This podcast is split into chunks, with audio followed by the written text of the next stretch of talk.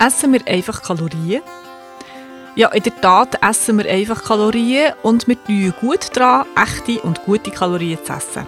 Kalorien auf Griechisch, ich weiß nicht, wie man es richtig ausspricht, heisst nämlich Wärme. Und da wir in der Schweiz leben und es nicht immer warm ist, tut uns Wärme generell besser als Kälte. Du hörst Naturheilpraktisch, der heilkundliche Podcast von mir, der Nadja Rötlisberger. Ich bin eidgenössisch diplomierte Naturheilpraktikerin und heute gehe ich darauf ein, was wir essen, wenn wir essen und ein paar Überraschungen in Bezug auf unsere Ernährung. Wenn ich meinen Patientinnen oder Patienten in der Praxis nachlege, sie sollen mehr Kochen zu essen zu sich nehmen, wenn möglich schon zum Morgen, zum Beispiel gewärmten Porridge. Sicher aber das Mittagessen und das Nacht warm essen, dann wird ich meistens kritisch angeschaut. Ob ich dann nicht wüsste, dass Vitamine und Mineralstoffe beim Kochen kaputt gehen und dass Rohkost sehr gesund ist und ob ich dann nicht wüsste, dass wenn man zweimal am Tag kocht, esse, dass man viel mehr zunehmen. Jetzt, natürlich ist mir das auch schon zu Ohren gekommen, dass Vitamine nicht jede Hitze überstehen, das ist klar. Aber schauen wir doch mal, was die Heilkunde zu der Thermik der Nahrungsmittel sagt. Weil jedes Nahrungsmittel kann in unterschiedliche Qualitäten klassifiziert werden. Und das beinhaltet nicht Inhaltsstoff, sondern was die Nahrungsmittel mit uns machen.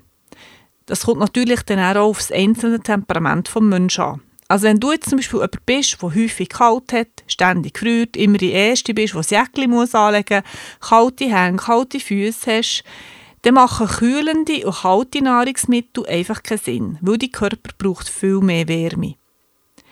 Dann gibt es natürlich schon Leute, die haben so eine übermäßige Hitze in sich. Das wird häufig verwechselt mit einer gesunden Wärme. Aber Menschen, die so eine übermäßige Hitze in sich haben, dem sagt man heilkundlich, dass sie wie eine toxische Hitze in sich haben. Und das kommt von Toxin, also von Gift. Das kann tatsächlich sein Alkohol, Nikotin, äh, Medikament, häufig ein Auslöser, Reizmittel, Suchtmittel, also frühere Drogengeschichten wo am Körper das Gefühl von Hitze geben, aber das ist nicht eine gesunde Wärme, sondern eben eine toxische Hitze. Und da können zwar kühlende Nahrungsmittel schon besser verdreht werden, aber eigentlich sollte man da den Körper zuerst kräftig entgiften, dass es eben keine toxische Hitze mehr ist. Weil, und, da kommen wir zu der nächsten Kategorie, es gibt natürlich schon Menschen, die haben eine gute innehaltende Wärme in sich innen und die vertragen kühlende Nahrungsmittel auch besser. Wie genau die Nahrungsmittel klassifiziert sind, ob jetzt etwas wärmend ist oder kühlend ist, ob es befeuchtend ist oder eher tröchnend ist, das findest du auf meiner Freebie-Seite www.nadiarödlisberger.ch free. Dort findest du es unter Nahrungsmittelauflistung warm und kalt. Das bei uns aber geografisch und wettertechnisch etwa ungefähr 8 bis 9 Monate im Jahr kühl oder kalt ist, ist eigentlich klar, dass wir Mitteleuropäer generell mehr Wärme von außen brauchen. Es ist ja das schon kalt, dann bräuchten wir nicht auch noch kühlende und kalte Nahrungsmittel. Und auch klar sind unsere Häuser auch im Winter auf 20 Grad gewärmt und geheizt, aber die Witterung draussen tut halt gleich unser Wohlbefinden beeinflussen. Und dann dürfen wir nicht vergessen, dass das Wissen und Vitamin und Mineralstoff gar nicht so mega alt ist. Also viel länger haben sich die Leute ja trotzdem müssen gesungen ernähren, ohne das Wissen. Sie haben einfach es anders gemacht und sie zwungenermassen gesehen, es von einer anderen Sichtweise her anzugehen. Natürlich haben sie viel lokaler und saisonaler gegessen, aber auch viel gekocht. Und da sind natürlich auch die schädlichen Bakterien abgekocht worden.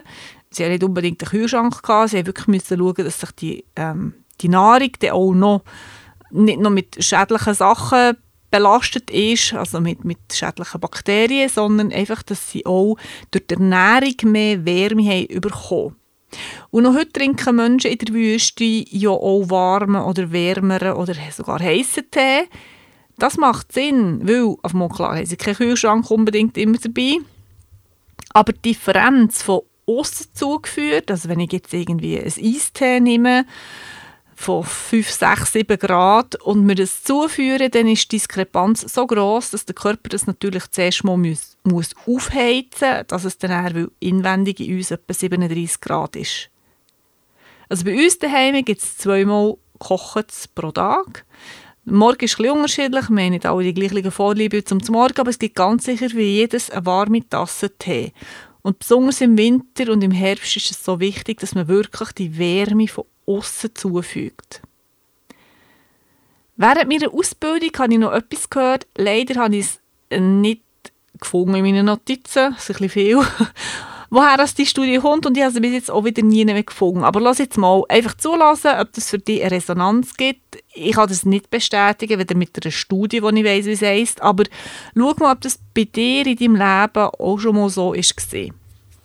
Also wie auch immer jetzt gehört, dass man mal so eine Studie gemacht hat, oder so einen Test hat gemacht mit einem durchschnittlichen Mann und man weiss so etwa, ein durchschnittlicher Mensch braucht ungefähr durchschnittlicherweise 2000 Kalorien pro Tag.